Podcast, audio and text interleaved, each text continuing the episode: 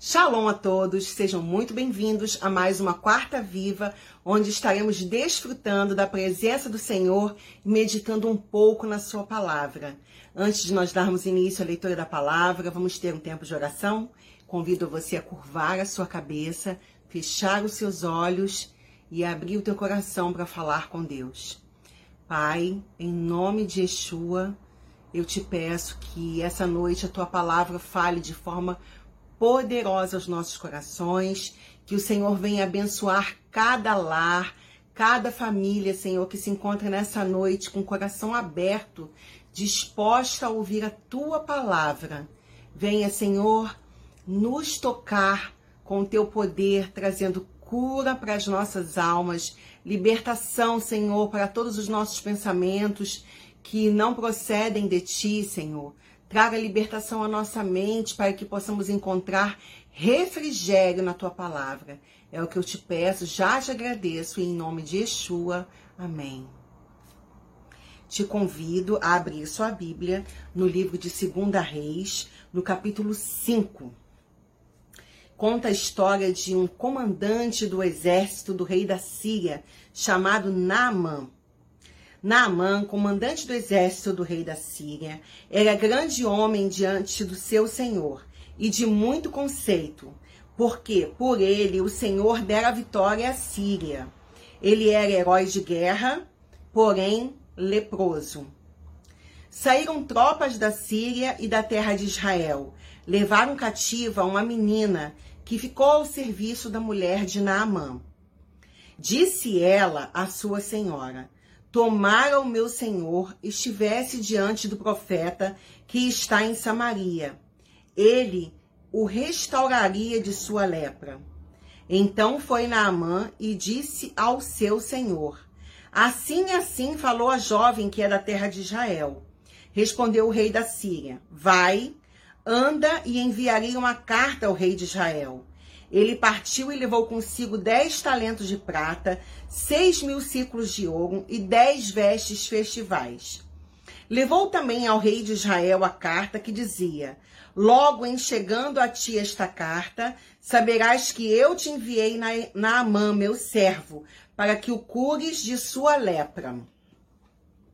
Tendo lido o rei de Israel a carta, rasgou as suas vestes e disse: Acaso sou Deus com poder de tirar a vida ou dá-la? Para que este envie a mim um homem para eu curá-lo de sua lepra? Notai, pois, e vede que procura um pretexto para romper comigo. Ouvindo, porém, Eliseu, homem de Deus, o rei de Israel, que o rei de Israel rasgara suas vestes, mandou dizer ao rei: Por que rasgaste as suas vestes? Deixa ouvir a mim, e saberá que há profeta em Israel. Pois veio a Naamã com seus cavalos e seus carros e parou à porta da casa de Eliseu. Então Eliseu lhe mandou um mensageiro dizendo: Vai, lava-te sete vezes no Jordão, e a tua carne será restaurada e ficarás limpo. Naamã, porém, muito se indignou e foi dizendo: Pensava eu que ele sairia ter comigo, por-se-ia de pé, invocaria o nome do Senhor seu Deus, moveria a mão sobre o lugar da lepra e restauraria o leproso. Não são porventura Abana e Farfar, rios de Damasco, melhores do que todas as águas de Israel? Não poderia eu lavar-me neles e ficar, e ficar limpo? E voltou-se e foi com indignação. Então se chegaram a ele os seus oficiais e lhe disseram: meu pai, se te houvesse dito o profeta alguma coisa difícil, acaso não o farias? Quanto mais, já que apenas te disse, lava-te e ficarás limpo. Então desceu e mergulhou no Jordão sete vezes, consoante a palavra do homem de Deus, e a sua carne se tornou como a carne de uma criança, e ficou limpo.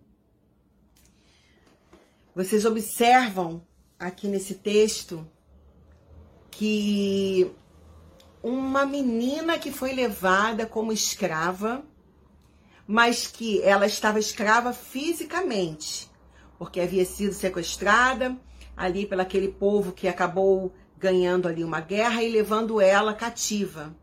Ela estava cativa fisicamente, mas a sua mente e seu coração não.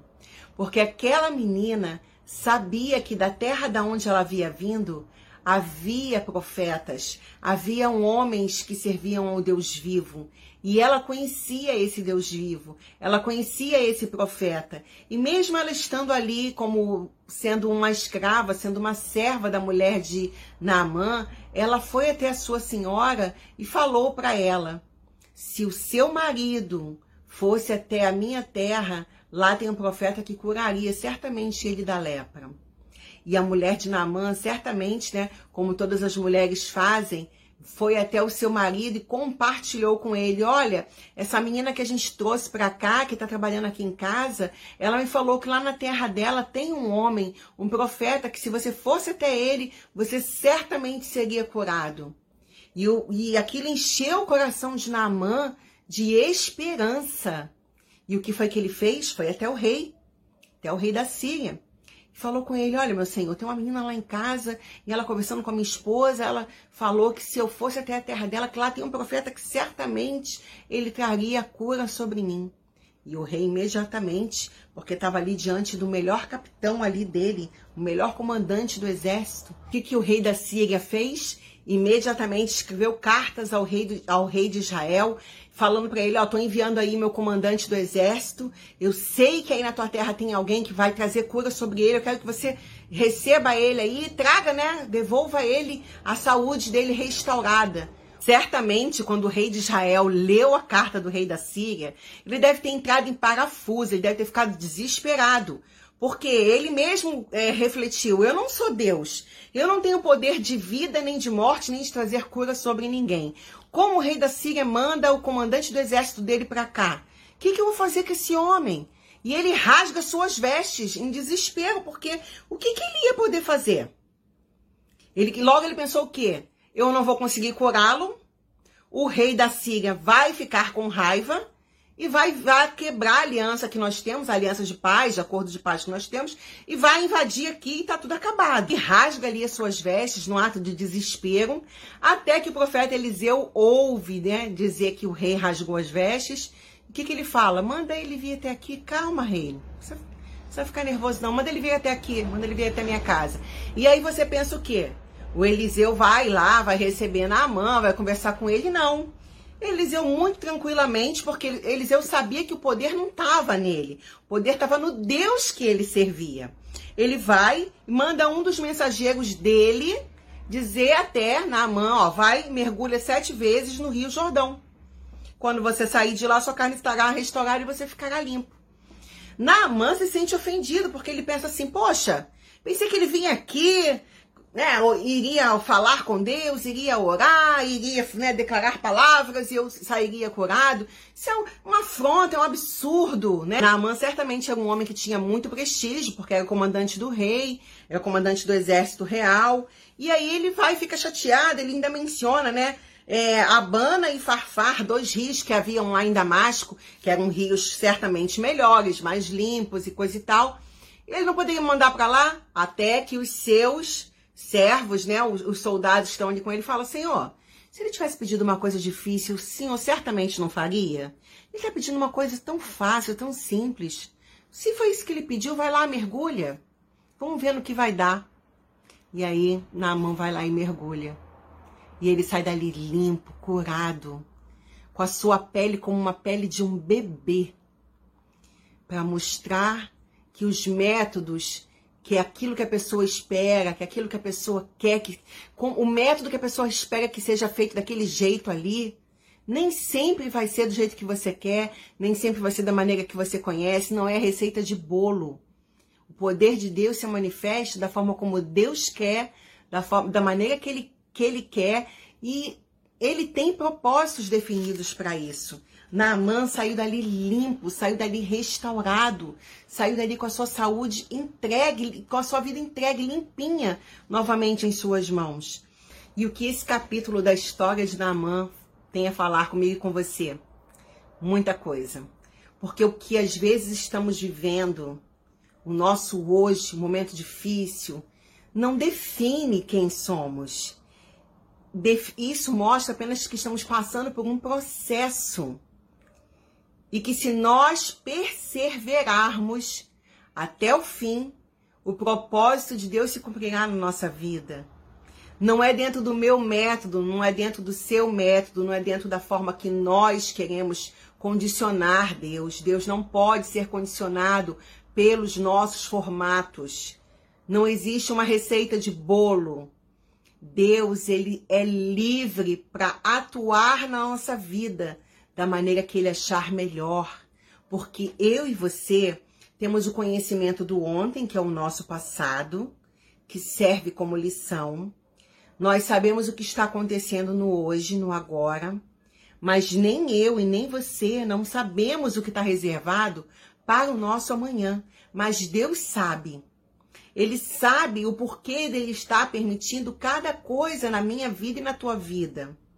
E ele tem um propósito muito, muito firme estabelecido para cada um de nós. Então, você não é uma pessoa triste. Hoje você pode estar passando por momentos de tristeza. Você não é uma pessoa depressiva. Você pode hoje estar passando por um momento de, uma, de depressão. Você não é uma pessoa doente. Deus não fez a doença. As doenças, elas fazem parte do processo de queda do homem que separou-se de Deus e que com isso, com a entrada do pecado do mundo, com a retirada, com a separação da comunhão que o homem tinha direta com Deus, o pecado entrou, entrou no mundo e veio trazer com ele as enfermidades. Mas até as enfermidades precisam se submeter ao, ao querer de Deus, ao poder de Deus. Porque Deus, às vezes, ele permite que certas coisas aconteçam com a gente, mas isso não significa que é o decreto final. É apenas um processo pelo qual estamos passando e que no final o Senhor nos mostrará qual é o objetivo dele com isso. E o objetivo de, de Deus nunca é o mal. Pelo contrário, sempre é o melhor para as nossas vidas.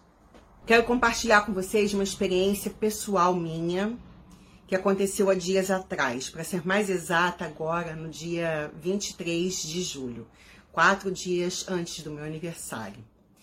Trabalhei, foi um dia normal de trabalho, saí do meu trabalho, peguei minhas, minhas conduções, vim para casa e eu tenho o hábito de sempre quando eu chego em casa, eu venho conversando com Deus no corredor e eu vim falando: Ah, Senhor, muito obrigada por mais um dia, obrigada, Senhor, eu tô cansada, mas obrigada porque cheguei na minha casa, vou poder tomar um banho agora, vou poder descansar.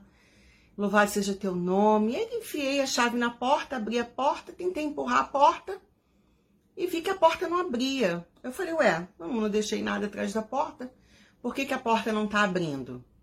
Aí forcei um pouco mais a porta e quando eu olho assim pro chão, eu levei um susto. Sabe quando arrepia teu cabelo assim, que vai descendo pela tua espinha, que dá aquele gelo na tua alma?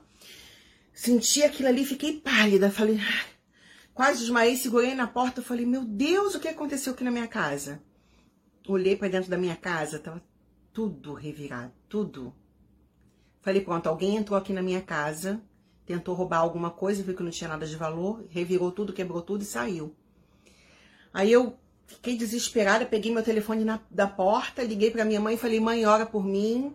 Olha o que, que, tá, que aconteceu aqui na minha casa. Eu vou ligar agora pro meu pastor e vou falar com ele, ó, mas esteja em oração por mim. Minha mãe, ah, mas você tá bem? Tá, me mantém informada, tá? falei, mãe, eu tô bem. Aí de, de imediato liguei pro pastor Ludwig e falei com ele, pastor, eu preciso muito da sua ajuda. Eu tô desesperada, acabei de chegar aqui. Controlar para não chorar. Acabei de chegar aqui na minha casa, está tudo revirado. Ele falou, Soraya, passa a chave na porta, desce, fica na portaria me esperando que eu e o Marcos, pastor Marcos, estamos indo para aí agora. Fui, desci e aguardei eles chegarem. O pastor Ludwig chegou, nós subimos imediatamente, subimos imediatamente. Aí eu abri a porta e o pastor foi na frente para poder ver o que, que tinha acontecido. E aí ele viu, né, que estava tudo quebrado, louças, coisas reviradas no chão ele empurrou as coisas e foi entrando, e aí nós fomos tentando entender o que havia acontecido. Ele falou, Soraya, tá observando alguma coisa aqui? Falei, ó, não houve arrombamento na porta, a chave tá aqui comigo, só eu tenho a chave, só eu que abri, não tá nada, não sumiu nada. Aí fomos olhar, né, o armário revirado no chão. Eu moro num, num kitnet, né, num ambiente bem pequeno. E o meu armário de cozinha, que tava com tudo, um armário de cozinha novo, todo montadinho, todo arrumadinho direitinho, com as minhas louças, meu liquidificador, é, forno de micro-ondas, meus pratos, copos, taças, xícaras, tudo que fica, fica dentro de uma cozinha estava dentro desse armário. O armário quebrou o pé, virou, tombou, mas despedaçou, gente. Não sobrou um copo para contar a história. Tinha caco de vidro até no teto. Era vidro para tudo quanto é lado e eu comecei a chorar. Eu chorei muito na hora que eu vi tudo aquilo. Porque não é pelas coisas materiais, não é pela louça, porque a gente sabe que na loja vende. Mas você que é mulher, você que está aí me assistindo agora, você sabe que tem coisas que a gente tem dentro de casa que são presentes que às vezes a nossa mãe nos dá, os nossos avós, amigos queridos nos presenteiam. E a gente acaba tendo um valor sentimental em cima daquelas coisas. Então eu tinha ali xícaras, ainda mais eu que sou uma pessoa muito cuidadosa, tinha coisas ali minhas que tinham anos, estavam comigo, porque eu sempre tenho muito zelo com tudo. E aí eu vi toda aquela a minha história, né, de vida, as minhas coisas que tinham ali uma história emocional, né, presentes dados por pessoas, coisas que eu comprei em viagens, todas quebradas, quebrou tudo, não sobrou um caquinho. E eu chorei muito, fiquei muito nervosa porque eu saí de casa de manhã para trabalhar e tava tudo normal, tudo inteiro, minha casa limpa, perfumada, tudo arrumado, tudo organizado. E eu volto com aquela expectativa de tipo assim, poxa, eu vou descansar, vou tomar um banho agora, vou comer alguma coisa, vou dormir um pouco. E aí acaba que a minha noite se torna uma noite de tormenta. E mais ainda pela angústia de que eu me senti sozinha, me senti fragilizada ali. E aí eu me lembrei, eu falei, não, eu não estou sozinha.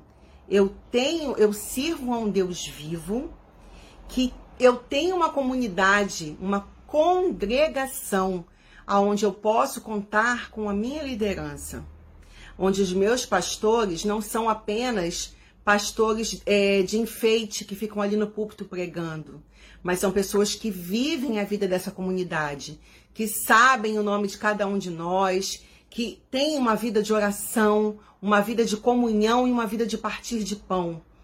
Esse ano, o Ministério BTY está completando 20 anos. E o fundador dessa casa, que uma pessoa que eu amo muito, que, por quem eu tenho um imenso respeito por ele por sua esposa, são pessoas de muito sucesso, porque fizeram sucessão. Eles foram para cumprir o chamado de Deus lá em Israel e eles deixaram aqui um, pessoas aliançadas. E o pastor Ludwig, ele é fruto do sucesso desse, desse ministério. Ele traz no DNA dele esse elemento de fidelidade, de família, de estarmos sempre realmente juntos. Ele e o pastor Marcos vieram para cá e eu não conseguia fazer nada, irmãos. Eu não conseguia pegar nada do chão. A minha cabeça ficou tonta, eu só conseguia chorar, chorar, chorar. E os dois foram pegar aquela, aqueles, o armário, foram tirando aquelas coisas todas que estavam quebradas, juntamos várias latas assim grandes de vidro. O pastor Ludwig cortou o seu pé no vidro, não me falou nada, mesmo com o pé cortado, continuou ali, continuou ali fazendo, ali ajudando. E só saíram daqui quando eles deixaram minha, minha casa completamente limpa, sem nenhum caco de vidro, sem nenhum nada que pudesse me cortar sem aqueles restos de móveis, eles desmontaram os móveis, ele e pastor Marcos desmontaram tudo, jogaram fora. Me, me ofereceram, né? Soraya, você quer ir para nossa casa? Quer lá? Nossas esposas já estão lá em oração por você, estão sabendo que a gente veio fazer aqui. Quer ir para lá? Eu falei, não, eu tô bem. O, o principal, né? já foi organizado, já entendi o que tinha acontecido aqui, que eu fiquei com medo a princípio, foi de que houvesse, alguém tivesse entrado aqui, embora meu prédio seja um prédio seguro, né? Tenha câmeras, tenha segurança e tudo, mas a gente não sabe no mundo que a gente vive hoje, não é verdade? Mas eles saíram, tivemos um tempo de oração, oramos, agradecemos o Senhor, porque eu não estava em casa, isso não aconteceu enquanto eu estava dormindo, porque poderia ter caído e o vidro estilhaçado em cima de mim. Então, é, Deus ele foi tão perfeito, me guardou de uma forma tão assim tremenda que o meu choro, né, foi aquele choro de desespero ali naquela hora, mas agora eu consigo falar disso com tanta gratidão no meu coração, porque tudo nesse mundo pode se quebrar, mas existe uma coisa que não pode ser quebrada em nós, que é a nossa confiança em Deus. E a nossa confiança em Deus não tem que estar nas coisas que nós temos, não tem que estar em nada material. A nossa confiança em Deus precisa estar única e exclusivamente nele. Você tem que ter uma vida de comunhão, uma vida de submissão, de andar junto com a tua liderança, para você poder, na hora que você tiver um, um, no desespero, na hora que você tiver tomado por algum acontecimento mãe da vida, você consiga ter alguém para orar com você, alguém para chorar com você, alguém para segurar na tua mão e falar: não, peraí, você não tá só. E eu louvo a Deus nessa noite, eu quero repartir isso com vocês. Eu confesso que eu tenho dificuldades, às vezes, de abrir coisas que acontecem na minha vida, porque às vezes a gente. Eu, eu, tenho, eu temo muito por ficar falando, eu não gosto muito de ficar falando eu, eu, eu, contando muitas histórias minhas. Mas eu acho que isso que aconteceu comigo, eu creio que foi com um objetivo. Deus tem um propósito em tudo. Foi com o objetivo de, do nome do Senhor ser glorificado. Eu preciso compartilhar com vocês que esse ministério é um ministério sério, que quem fundou esse ministério, as pessoas que dão continuidade a ele, seja aqui no Rio de Janeiro, seja lá em Kansas com John Glick, seja aonde for que esse ministério, com esses homens sérios que estão à frente tomando conta, é, são realmente pessoas compromissadas com Deus, pessoas que levam a sério a palavra. Então, nessa noite, eu quero agradecer a Deus por, nesse mais um ano de vida que Ele me concedeu, que eu completasse agora no dia 27 de julho. Ele me deu um livramento dias antes com esse acidente, com, a, com, a, com esse incidente que aconteceu com o meu móvel. Tudo material se foi, tudo se quebrou, mas o Deus ele é tão maravilhoso que ele já está restituindo na minha vida tudo, tudo novo, porque Deus ele é assim ele nunca tira algo de nós para nos deixar sem nada. Ele sempre traz uma renovação. Então eu quero agradecer a Deus pelos fundadores dessa casa, quero agradecer muito a Deus pela vida do pastor Ludwig Goulart e da sua esposa Patrícia Goulart, porque são um casal que realmente tem a vida entregue no altar do Senhor, são pessoas que são, estão com o coração completamente liberados para a obra, liberados para a vontade de Deus. Eu quero agradecer ao pastor Marcos e a sua esposa, Adriana, pela cobertura de oração, pelo carinho, por estarem disponíveis quando todas as vezes em que a gente precisa, disponíveis em oração, disponíveis na comunhão ao John Glick e a sua esposa, que mesmo de lá dos Estados Unidos, mesmo de lá do Kansas, se fizeram muito presentes. Muitíssimo obrigada. Toda e qualquer palavra que eu disser para agradecer vai ser pouca. E é sobre isso que eu quero falar. O que é que não pode ser quebrado na tua vida? Pratos, copos, taças, móveis, até mesmo partes do nosso corpo, quando às vezes a gente se acidenta, podem ser quebradas. Mas o que não pode ser quebrado na minha vida e na tua vida é a nossa confiança em Deus. É a certeza de que Ele está no controle de todas as coisas.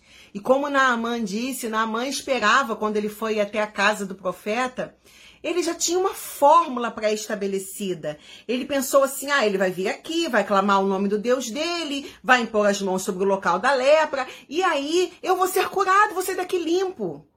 Ele não entendeu que ele precisava também fazer parte do processo. Que não era só uma, uma mera liturgia de se chamar ali o nome de Deus e de se impor a mão. Era ele fazer parte do processo. Era ele mergulhar sete vezes. E cada mergulho Deus estava tratando algo ali na vida daquele homem. Eu não sei, ou melhor, até sei, de uma certa forma, o que Deus está tratando em mim. E uma das coisas é essa, a minha a minha falta de, de, de, vontade de, às vezes, falar, de abrir, de, a dificuldade que às vezes eu tenho de pedir ajuda, porque quando a gente é muito sozinho muito o tempo todo, a gente às vezes fica com receios de ser pesado para alguém, de incomodar alguém.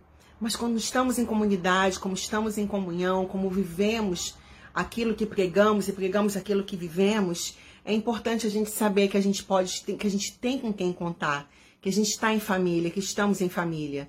Então, o meu agradecimento nessa noite ao pastor Ludwig, ao pastor Marcos, a John Glick, aos fundadores dessa casa, do Ministério BTY, que estão hoje em Israel, a tudo que Deus tem feito, a tudo que Deus vai fazer, a cada vida, a cada um de vocês que tem contribuído com esse ministério, que tem assistido às palavras, que tem andado aliançados em comunhão através da, das redes sociais, nesse período todo que nós passamos com esse problema biológico que acometeu o mundo e que nós nos, nos encontramos através, através das redes sociais e fizemos dela uma arma poderosa para alimentar a nossa fé.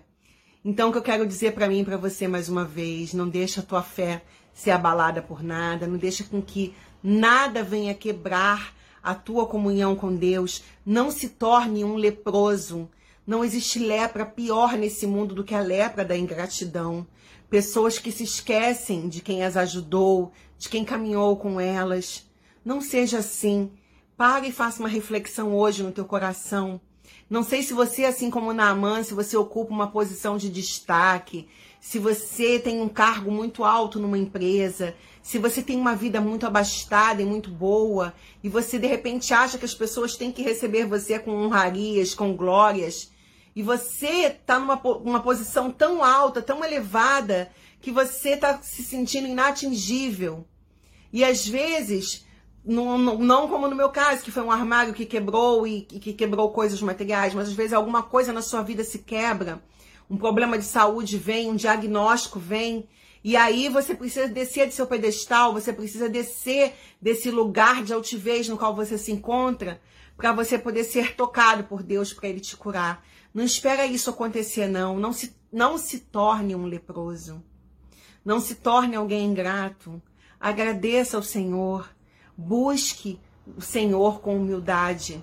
Seja livre, como essa menina que foi levada cativa e estava servindo ali na casa de Naamã estava ali cativa, mas com a sua mente completamente liberta, porque ela sabia quem era o Deus que ela conhecia.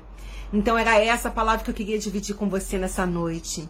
Que nada nem ninguém te impeçam de adorar a Deus. Nada nem ninguém impeçam a tua comunhão. Não deixe o teu momento se tornar algo eterno para você. Não fica pensando que essa situação transitória e passageira vai perdurar por mais tempo. Creia que Deus está no controle, creia que Ele tem o melhor para você e que Ele tem os métodos certos para lidar com você, afinal de contas, te criou. Ele que te formou no ventre da sua mãe, Ele sabe tudo a seu respeito, Ele sabe como tratar de você. Então, fica aqui meu respeito, a minha gratidão, o meu testemunho do que aconteceu e meu, minha gratidão a Deus porque Ele está mudando tudo, está me restaurando, me restituindo tudo. E minha gratidão mais uma vez aos meus pastores, à minha liderança, por ter me atendido, por ter estado comigo nesse período de quarentena, em oração, em jejum, em súplicas, e por terem agido de forma rápida e imediata quando eu chamei. Vieram me atender como pais, como um pai faz com o filho. É, talvez, assim como eu, talvez você não saiba como é que é ter um pai que cuida, um pai amoroso, mas Deus ele sempre encontra maneiras de nos abraçar e de nos mostrar que Ele é o nosso Pai, que Ele está conosco através das pessoas que Ele coloca no nosso caminho.